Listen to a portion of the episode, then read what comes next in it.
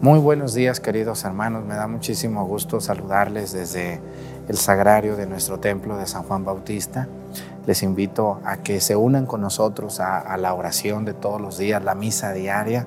A mí me da mucho gusto ver cuántos de ustedes se conectan con, con hambre de Dios. Gracias por estar aquí. Su notoria presencia nos alienta a seguir adelante en la evangelización de todos los días.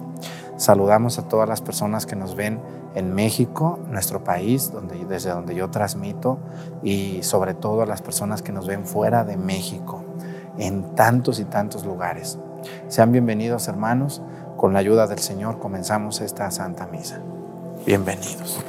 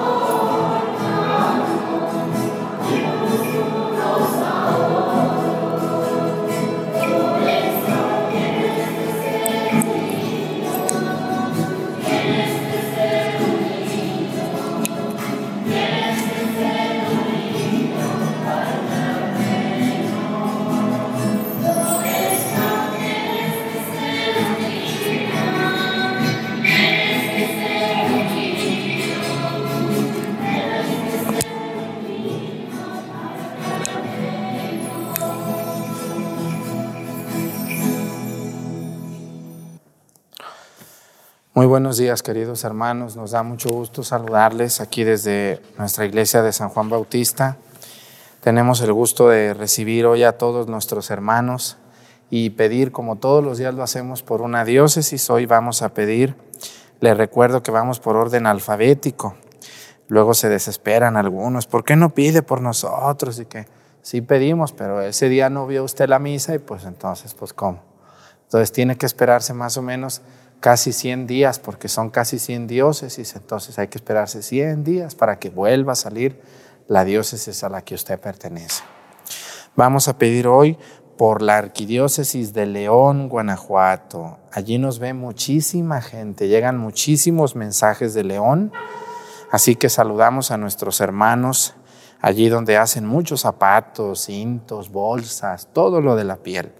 Saludamos a a los Panzas Verdes de León, Guanajuato, esa ciudad tan próspera del Bajío de México, y todos los municipios que pertenecen a la Arquidiócesis de León, que es muy grande. Pedimos por ellos. Le pedimos a Dios por su arzobispo, el señor Alfonso Cortés Contreras, que Dios lo bendiga a él y a su obispo auxiliar, por todos los sacerdotes, las consagradas y sobre todo por los laicos que están viendo la misa, que son los que los que nos hacen el favor de escribirnos y decirnos tantas cosas buenas. pues vamos a pedir por ellos y también hoy vamos a pedir por un país. Fíjense que hay un país muy chiquito allá en Sudamérica, pero que son muy católicos y, y ven, mucha gente, hemos crecido mucho en ese país. Antes no nos veía casi nadie de allí. Ahora ya nos ven muchos en Paraguay. Vamos a pedir por los, nuestros hermanos paraguayos que están ahí en Centroamérica, que Dios los bendiga mucho. Bienvenidos a estas misas que, que ven ustedes y le pedimos a Dios por su país, que Dios les conceda lo que necesiten. Pedimos a Dios por toda la gente que pide una petición. Todos los días llegan inmensamente muchas peticiones. Nos es imposible decirlas, pero el hecho de que ustedes las escriban aquí en los comentarios, eso es suficiente para que nosotros las pongamos en el altar del Señor. Iniciamos nuestra misa en el nombre del Padre y del Hijo y del Espíritu Santo. La gracia de nuestro Señor Jesucristo, el amor del Padre y la comunión del Espíritu Santo esté con todos ustedes. Pidámosle perdón a Dios por todas nuestras faltas.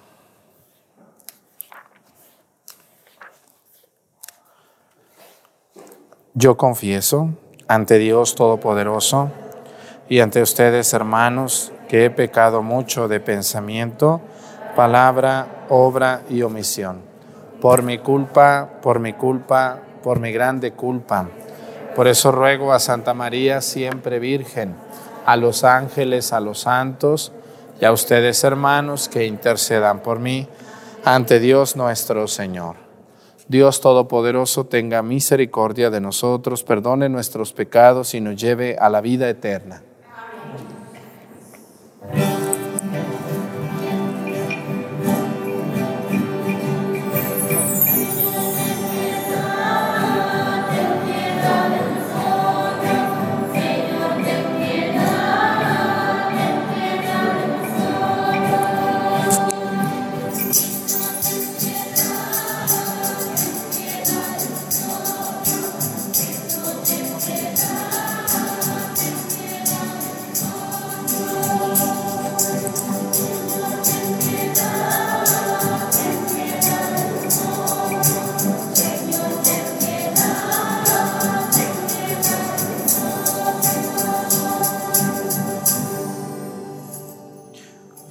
Oremos. Dios Todopoderoso y Eterno, que en la superabundancia de tu amor sobrepasa los méritos y aún los deseos de los que te suplican, derrama sobre nosotros tu misericordia para que libres nuestra conciencia de toda inquietud y nos concedas aún aquello que no nos atrevemos a pedir. Por nuestro Señor Jesucristo, tu Hijo, que siendo Dios y reina en la unidad del Espíritu Santo y es Dios por los siglos de los siglos. Siéntense, por favor.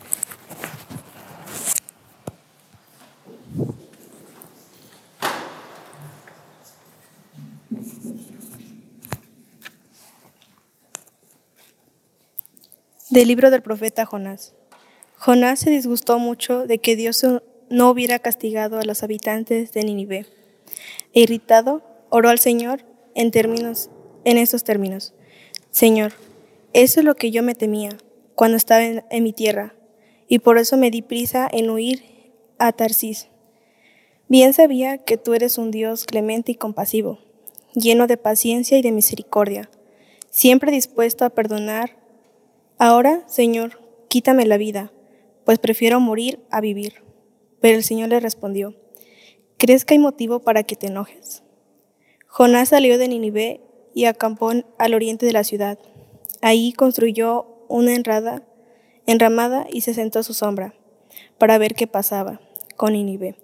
Entonces el Señor Dios hizo nacer una hiedra que creció tan tupida que le daba sombra y le resguardaba del ardor del sol. Jonás se puso muy contento por la hiedra. Pero al día siguiente, al amanecer, el Señor envió un gusano, el cual dañó la hiedra y se secó. Y cuando el Señor se, y cuando el sol ya quemaba, el Señor le, envió un viento caliente y abrasador. El sol le daba a Jonás en la cabeza y lo hacía desfallecer. Entonces Jonás deseó morir y dijo, prefiero morir a vivir. Entonces el Señor le dijo a Jonás, ¿crees que hay motivo para que te enojes así por la hiedra? Contestó él, sí, y tanto que quisiera morirme, le respondió el Señor. Tú estás triste por una hiedra que no cultivas con tu trabajo y nace una noche y parece, y parece la otra. Y yo no voy a tener lástima de Nínive, de Nínive la gran ciudad en donde viven más de 120 mil seres humanos que no son responsables de gran cantidad de ganado. Palabra de Dios.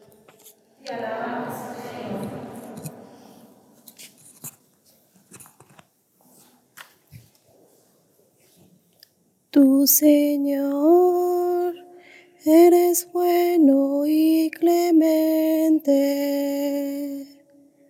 Tu Señor eres bueno y clemente. Ten compasión de mí, pues clamo a ti, Dios mío, todo el día. Y ya que a ti, Señor, levanto el alma, llena este siervo tuyo de alegría.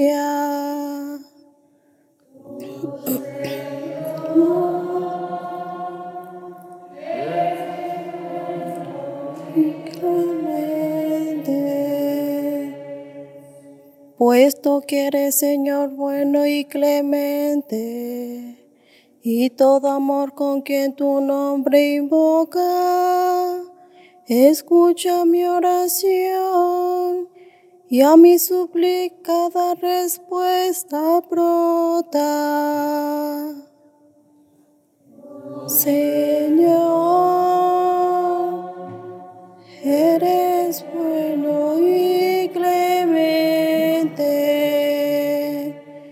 Dios extrañablemente compasivo, todo amor y leal talento a la cólera. Ten compasión de mí, pues clamo a ti, Señor, a toda hora. Tu Señor, eres bueno y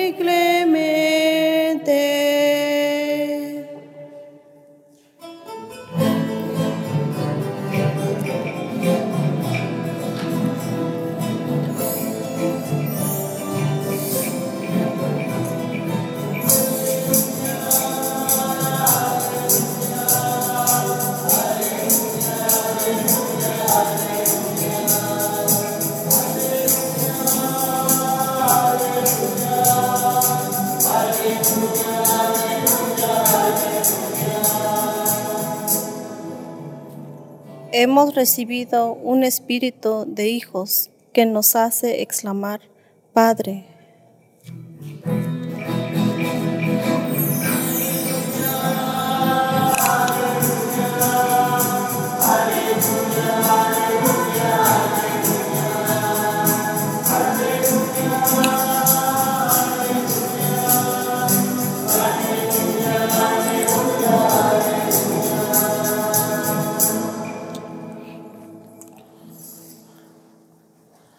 El Señor esté con ustedes. Lectura del Santo Evangelio según San Lucas.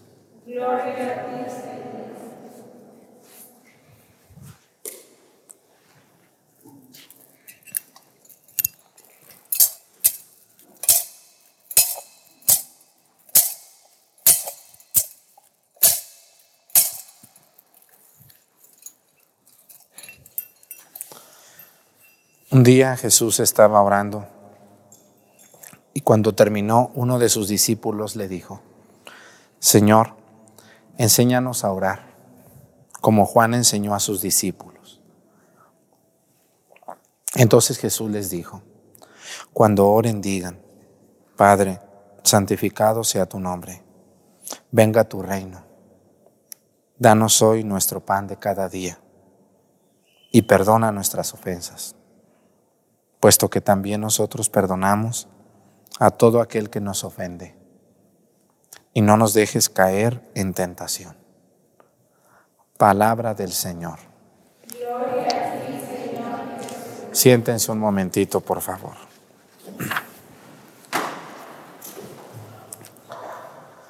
Antier veíamos cómo Dios llamó a Jonás y Jonás compró un boleto de barco y se quiso ir a Tarsis pensando que se iba a esconder de Dios. ¿no? ¿Se acuerdan ustedes de esa, de esa primera lectura? El día de ayer escuchamos cómo Jonás fue a Nínive. Al final Dios, cuando la ballena lo vomitó, bueno, pues no le quedó de otra.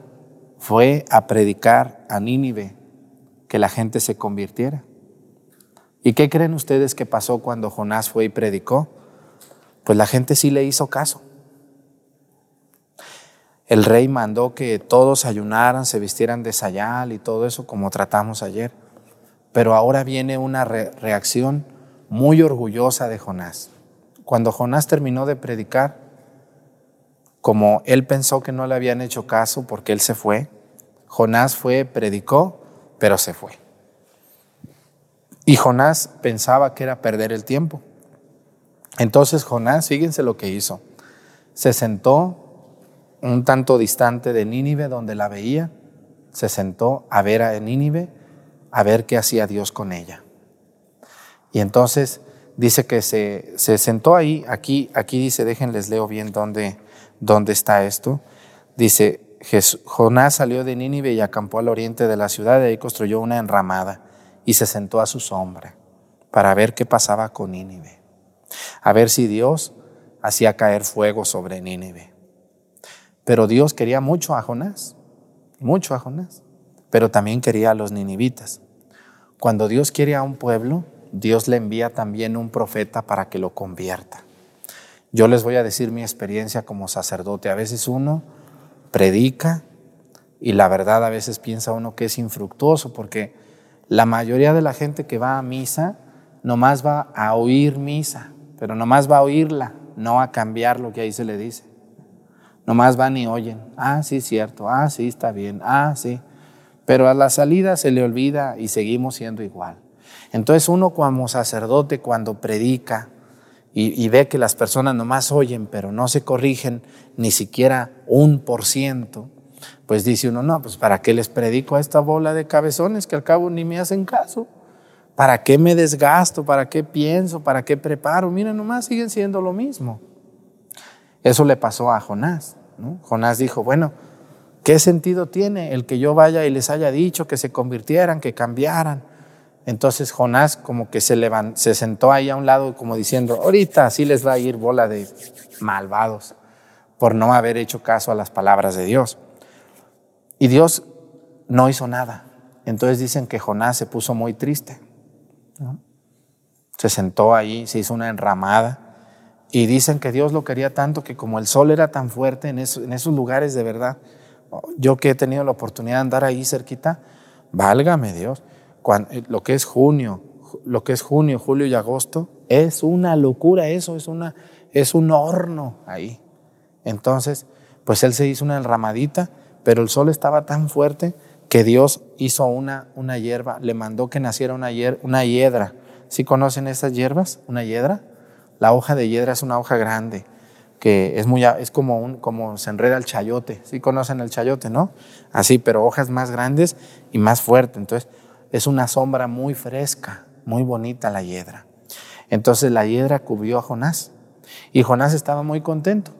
Pero dice la primera lectura que al día siguiente Dios, como vio a Jonás que estaba esperando que, sucediera eso, mandó un gusano y un gusano mordió la raíz de la hiedra y la hiedra se secó. Así como el chayote se seca bien rápido, ¿o no? Bien rapidito se seca. Si le cortan, rápido se seca. Entonces se secó la hiedra y Jonás pues estaba muy triste. Dice aquí, dice que el Señor le dijo, prefiero morir a vivir, dice. Cuando el sol ya le quemaba, el Señor envió un viento caliente y abrasador y el sol le daba a Jonás en la cara y en la cabeza y lo hacía desfallecer. Estaba mareando de tanta insolación. Entonces Dios le dice, mira Jonás, dice, ¿tú crees que hay motivo para que te enojes por la hiedra? Dice, contestó él, sí, y tanto que quisiera morirme. Le dice, ¿por qué te enojas, Jonás? ¿Por qué te enojas por la hiedra? ¿Por qué te enojas que se secó? Y le dijo el Señor, tú estás triste por la hiedra que no cultivaste con tu trabajo, que nace una noche y perece la otra. ¿Esto qué nos enseña? Muchas de las cosas que tenemos, que somos, que sabemos, nos llegaron gratuitamente. No todo lo que usted tiene es producto de su trabajo. Muchas personas son ricas porque recibieron una herencia, porque alguien les pagó sus estudios, porque alguien les dio ese trabajo. Y si no nos va, si nos va mal, miren, aquí, aquí volvemos, a, volvemos a lo que les he dicho yo en otras misas. Hay mucha gente que cuando les va mal, el único culpable, ¿quién es? Dios. ¿Por qué Dios se llevó a mi mamá? ¿Por qué Dios me quitó mi hijo? ¿Por qué Dios no me dio ese trabajo? ¿Por qué Dios me mandó esta enfermedad? ¿Por qué Dios me hizo así? ¿Por qué Dios me mandó? Eh, toda la culpa de lo malo es Dios. Y hay gente incluso que ya no va a misa, ya no reza, ya no cree en Dios porque le fue mal. Ah, pero cuando les va bien, allí no es culpa de Dios. Allí somos muy orgullosos, cuando nos va bien, tenemos dinero, casas, tierras. No, que Dios, pues si yo he trabajado, es por mí. Por eso yo me molesto mucho cuando solamente recibimos de Dios los, los, los bienes, pero cuando nos va mal, allí no queremos. Queremos, y, y, los seres humanos nos hemos acostumbrado, y últimamente más, a que toda nuestra vida nos debe ir bien. Y si no nos va bien, entonces Dios es malo, entonces Dios no existe, entonces Dios está jugando con nosotros, entonces nos convertimos en unos interesados y en unos convenencieros. Y eso no es Dios. Dios nos manda una vida con muchas rachas, rachas buenas, rachas malas y rachas duras. Jonás era el consentido de Dios y miren cómo le fue.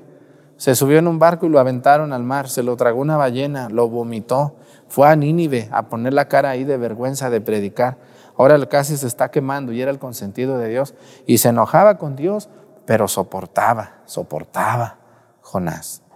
Nosotros también a veces nos toca soportar estas cosas que no podemos cambiar en los demás, en nuestra vida, en nuestro trabajo, en el ambiente en el que nos desarrollamos. Y no por eso tenemos que estar enojados con Dios pues hay que abrazarnos de la cruz, así como te abrazas de la riqueza, del dinero, del poder. También a veces te toca abrazarte de la cruz a ti o a mí. Yo como sacerdote a veces uno piensa que lo que uno predica no va a tener efecto, pero yo a veces yo digo cosas aquí que el Espíritu Santo me ilumina, porque yo así lo veo, yo digo, ay, ¿de dónde digo tantas cosas? Luego yo me veo ahí en, YouTube y digo, válgame Dios, Mira nomás el padre Arturo todo lo que dice, ¿de dónde saca tanta cosa? Yo mismo me veo a mí mismo. Y me da risa, ¿ves? No risa y a veces hasta miedo. Digo, válgame Dios, qué bravo estuvo hoy el padre Arturo. Pero después me encuentro una señora por ahí desbalagada, un muchacho por ahí distraído, y me dice, oiga, padre, le, le, agradezco mucho la misa del 3 de diciembre, le agradezco mucho la misa del 4 de agosto, cuando usted dijo esto y esto y esto, haga de cuenta que me estaba pintando a mí y, reaccioné, porque yo estaba mal. Yo andaba muy mal, andaba perdido, andaba muy lejos de Dios, o tenía una imagen muy equivocada de Dios. Y esto, esto y esto y esto y esto que usted dijo, que yo ya ni me acordaba, a mí me hizo reaccionar. Primero usted me cayó gordo, pero, pero luego me empezó a caer bien.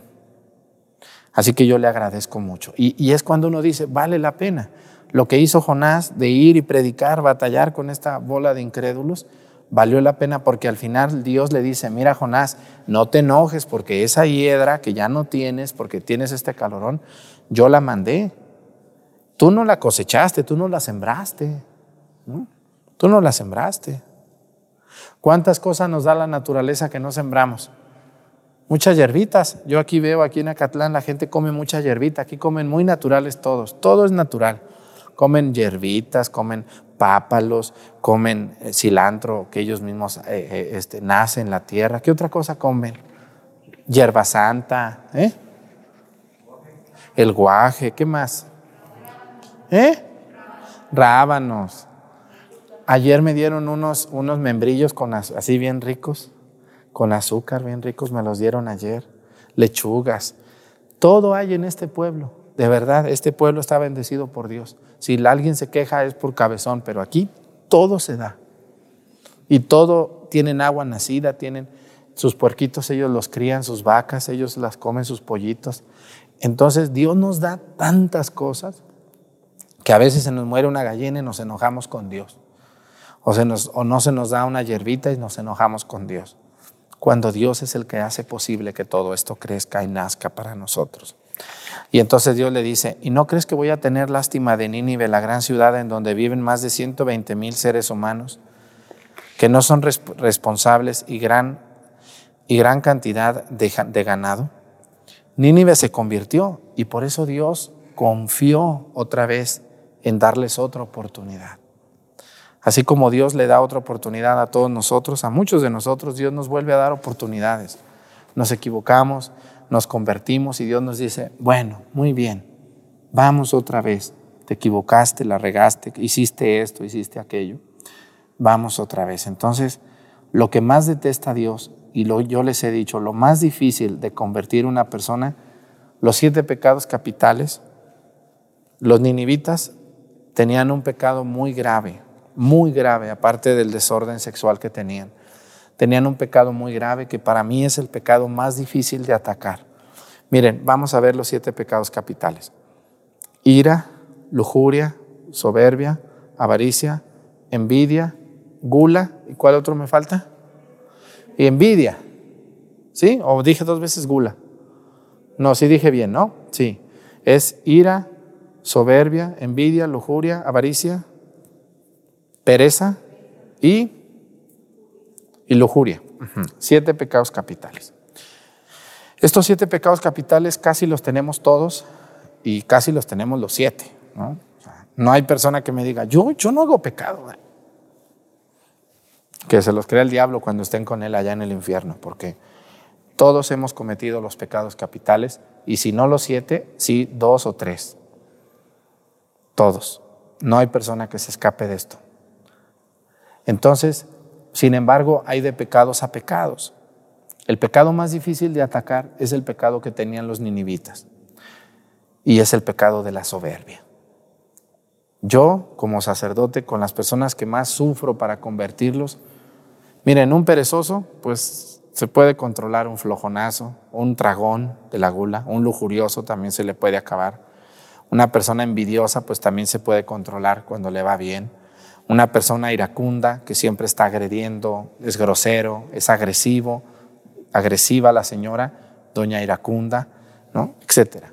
Pero lo más difícil de atacar es la soberbia, el que se cree bueno, el que no peca, el que no necesita de nadie, ni siquiera de Dios, el que cree que está bien, aunque está muy mal.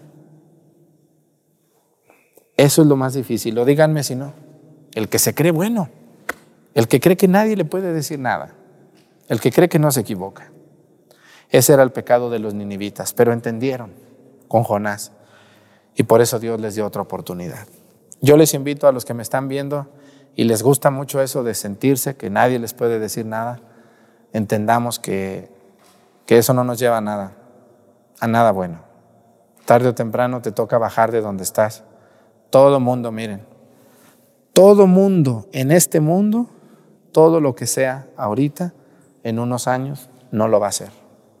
Nadie va a ser eternamente presidente de la República, ni eternamente senador, ni eternamente diputado, ni eternamente jefe de departamento, ni eternamente madre o padre de familia, ni eternamente joven, ni vas a ser eternamente el más listo de tu grupo, ni el más guapo, ni la más guapa. Todo termina, todo se acaba y te toca bajar al rato. Así que mejor controlámonos, controlémonos seamos más humildes y busquemos más a Dios con nuestras vidas. Que Dios nos ayude a todos. Pónganse de pie. Presentemos ante el Señor nuestras intenciones. Vamos a decir todos, Padre, escúchanos.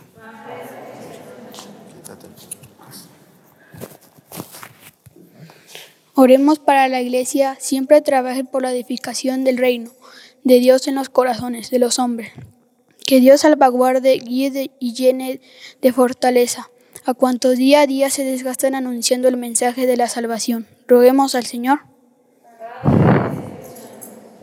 Pidamos a Dios que ayude y llene de sabiduría y bondad a los gobernantes para que trabajen con justicia y honestidad, creando las condiciones necesarias para el bienestar de la comunidad. Roguemos al Señor. Oremos por todos los difuntos que nos han precedido en la fe, que Dios les conceda gozar de la vida eterna, para que interceden por nosotros y que al final de nuestra existencia en la tierra gocemos también nosotros de la presencia de Dios. Roguemos al Señor.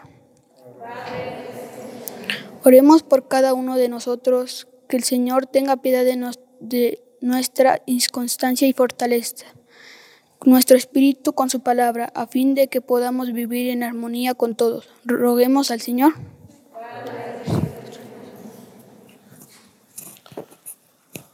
Todas estas intenciones y las que se quedan en nuestro corazón, las ponemos a tus pies por Jesucristo nuestro Señor.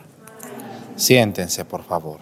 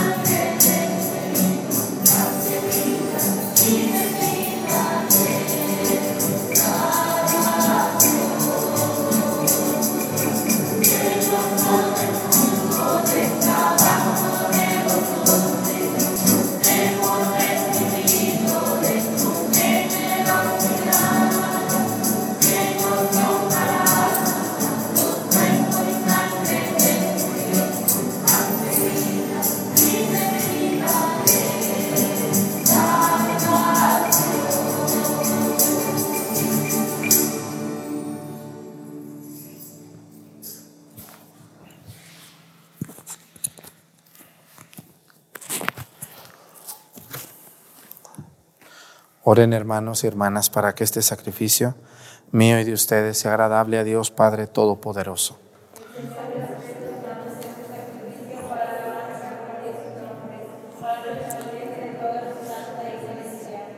Dios omnipotente, saciados con este alimento y bebidas celestiales, concédenos ser transformados en aquel a quien hemos recibido en este sacramento por Jesucristo nuestro Señor.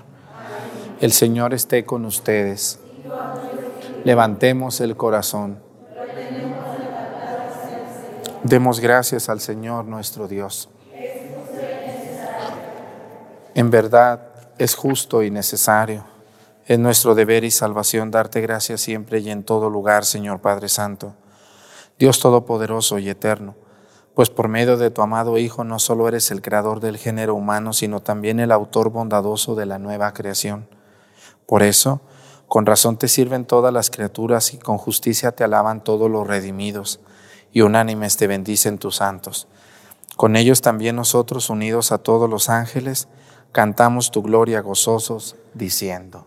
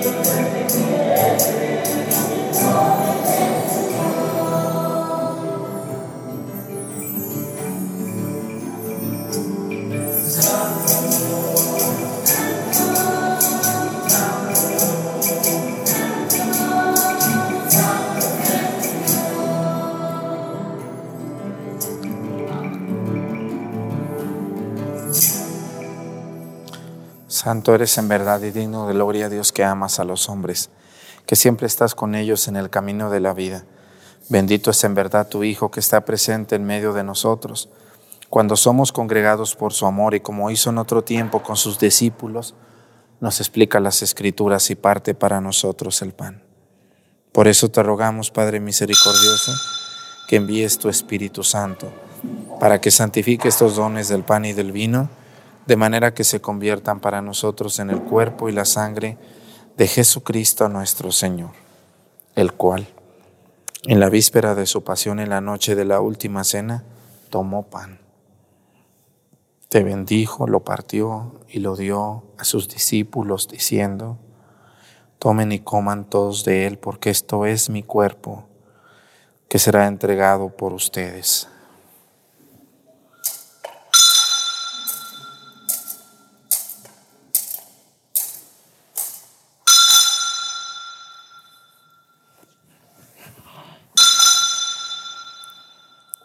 Del mismo modo, acabada la cena, tomó el cáliz y te dio gracias y lo pasó a sus discípulos diciendo,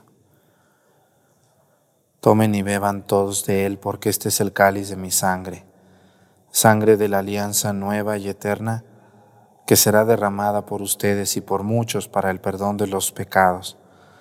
Hagan esto en conmemoración mía.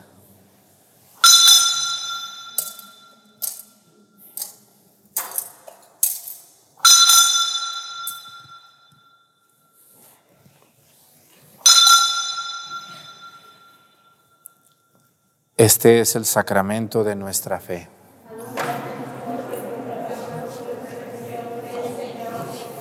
Por eso, Padre Santo, al celebrar el memorial de Cristo, tu Hijo, nuestro Salvador, al que condujiste por su pasión y muerte en cruz a la gloria de la resurrección, y lo sentaste a tu derecha, anunciamos la obra de tu amor hasta que Él venga, y te ofrecemos el pan de vida y el cáliz de bendición.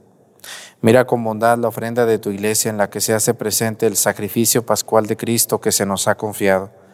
Y concédenos por la fuerza del Espíritu de tu amor ser contados ahora y por siempre entre el número de los miembros de tu Hijo cuyo cuerpo y sangre comulgamos. Fortalécenos en la unidad, Señor, a los que hemos sido invitados a tu mesa, para que con nuestro Papa Francisco y nuestro Obispo Salvador, con todos los obispos, presbíteros y diáconos y todo tu pueblo, caminemos por tus sendas en la fe y la esperanza y manifestemos al mundo la alegría y la confianza. Acuérdate de nuestros hermanos que se durmieron en la paz de Cristo y de todos los difuntos cuya fe solo tú conociste. Admítelos a contemplar la luz de tu rostro y dales la plenitud de la vida en la resurrección. Y terminada nuestra peregrinación por este mundo, concédenos también llegar a la morada eterna donde viviremos siempre contigo y con Santa María, la Virgen Madre de Dios, con los apóstoles y los mártires y en comunión con todos los santos, te alabaremos y te glorificaremos por Jesucristo, Señor nuestro.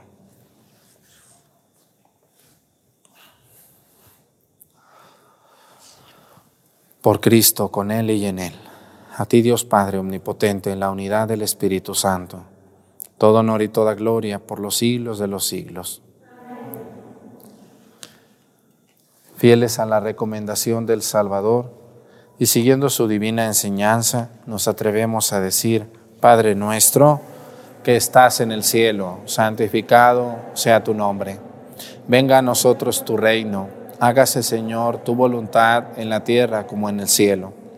Danos hoy nuestro pan de cada día. Perdona nuestras ofensas como también nosotros perdonamos a los que nos ofenden. No nos dejes caer en la tentación y líbranos del mal. Líbranos de todos los males, Señor, y concédenos la paz en nuestros días, para que, ayudados por tu misericordia, vivamos siempre libres de pecado y protegidos de toda perturbación, mientras esperamos la gloriosa venida de nuestro Salvador Jesucristo. Señor Jesucristo, que dijiste a tus apóstoles, la paz les dejo, mi paz les doy. No tengas en cuenta nuestros pecados, sino la fe de tu iglesia, y conforme a tu palabra, concédele la paz y la unidad. Tú que vives y reinas por los siglos de los siglos, que la paz del Señor esté con ustedes. Vamos a darnos con nuestra cabeza un signo de paz.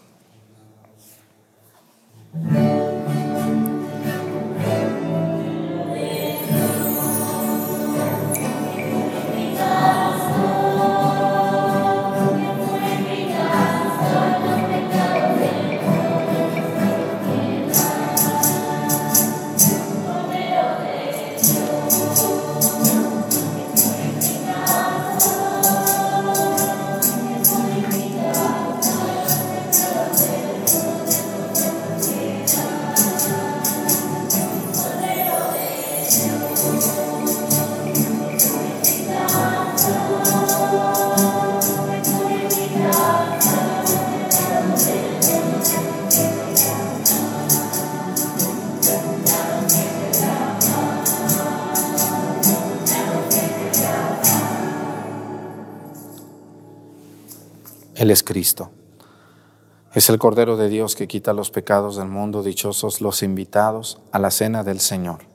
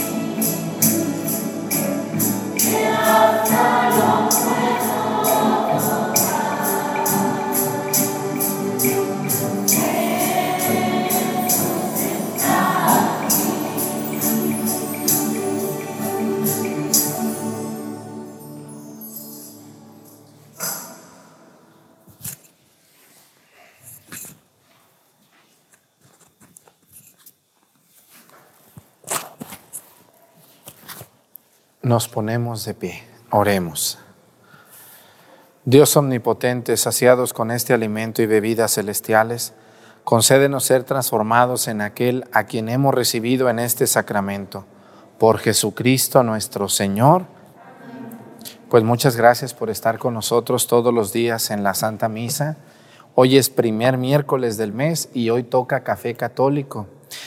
¿Qué es eso del café católico? Miren, todo empezó hace casi seis años, cuando yo estaba encargado de una construcción muy grande y pues no tenía dinero, entonces Dios me dio este don de la predicación, pero todavía no lo descubría bien. Y entonces yo empecé a invitar a la gente a un tema y les dábamos café, así, pues, y que me dieran ahí una moneda o algo para, para la construcción. Y así empezó, y se empezó a llamar café católico, entonces dábamos café y daba, y daba un tema. Esos, cafés católicos que ustedes ven donde hay mucha gente, algunos fueron grabados en el Santuario de los Mártires en Chilpancingo y otros fueron grabados en la parroquia de San Francisco de Iguala. Por eso ven ustedes mucha gente, porque fueron grabados antes de la pandemia. Eh, Esos cafés católicos los di más de tres años. Entonces tenemos más de 30 cafés católicos grabados. Cuando llegué a Catlán, pues también los empecé a dar totalmente en vivo, pero por la pandemia tuvimos que suspender. Ustedes están viendo los cafés católicos, eh, pues grabados de, de antes, pero temas muy vigentes. Si ustedes ven cualquier café católico, les va a servir porque es un tema vigente todos basados en el catecismo de la Iglesia Católica, en la Biblia, en la tradición o en los documentos del Papa o de los obispos. Así que por eso se llama café católico, porque dábamos café. Ahora pues ya no damos nada. Esperemos, si Dios nos permite pasar la pandemia para el próximo año, eh, hacerlos otra vez como eran, en vivo, y poderlos invitar. Ahorita no los podemos invitar. De hecho, mucha gente me habla que quiere venir. Ahorita no se reciben visitas, estamos en pandemia tengamos un poco de, recato, por favor, no venir ahorita, no es conveniente, no es momento, ya habrá tiempo si Dios nos permite, ahorita no, por favor, se los agradecería mucho. Entonces, hoy tenemos café católico a las 7 de la noche, estamos preparando uno que apenas grabé, que es, que es el, que, se va a llamar, que es el Catecismo de la Iglesia Católica. Es el libro que todo católico debería de tener Hoy en la tarde les voy a enseñar a manejarlo, qué contiene, cómo se maneja, cómo está dividido, quién lo hizo, qué validez tiene. Es la doctrina de la iglesia. Ojalá que lo vean en la tarde para que les den ganas de comprar su, catecismo de la iglesia católica, que cuesta como 110 pesos, más o menos como 5 dólares y medio, 5.5 dólares americanos. Es muy barato, es un libro muy barato y que todo católico debería de tener y ahí sus dudas se les van a resolver. Así que los esperamos hoy a las 7 de la noche, hora del centro de México. Recuerden que el primer, primer miércoles del mes es el nuevo café católico y tercer miércoles de mes es el tema de peregrinando u otro tema. Y los otros miércoles son lecciones bíblicas. Pues muchísimas gracias a todos por tenerme paciencia. Mucha gente quiere muchos videos, pero no se imaginan el trabajo que yo tengo todos los días. Todos los días tengo que celebrar, atender, confesar, visitar, agendar, eh, de todo, como una parroquia, como cualquier otra. Entonces, por eso entiéndanme poquito que no puedo contestar llamadas, no puedo recibir visitas ahorita. Esa es la razón. No es que yo sea payaso o pedante, sino que no se puede. Discúlpenme. Pero nos estamos viendo a través de YouTube. Nos vemos a las 7 de la noche por mi único canal de YouTube, Padre José Arturo López Cornejo. Que el Señor esté con ustedes.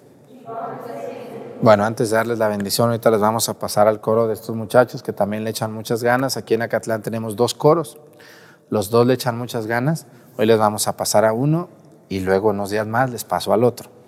El Señor esté con ustedes. La bendición de Dios Padre, Hijo y Espíritu Santo descienda sobre ustedes y permanezca para siempre. Hermanos, esta celebración ha terminado, nos podemos ir en paz.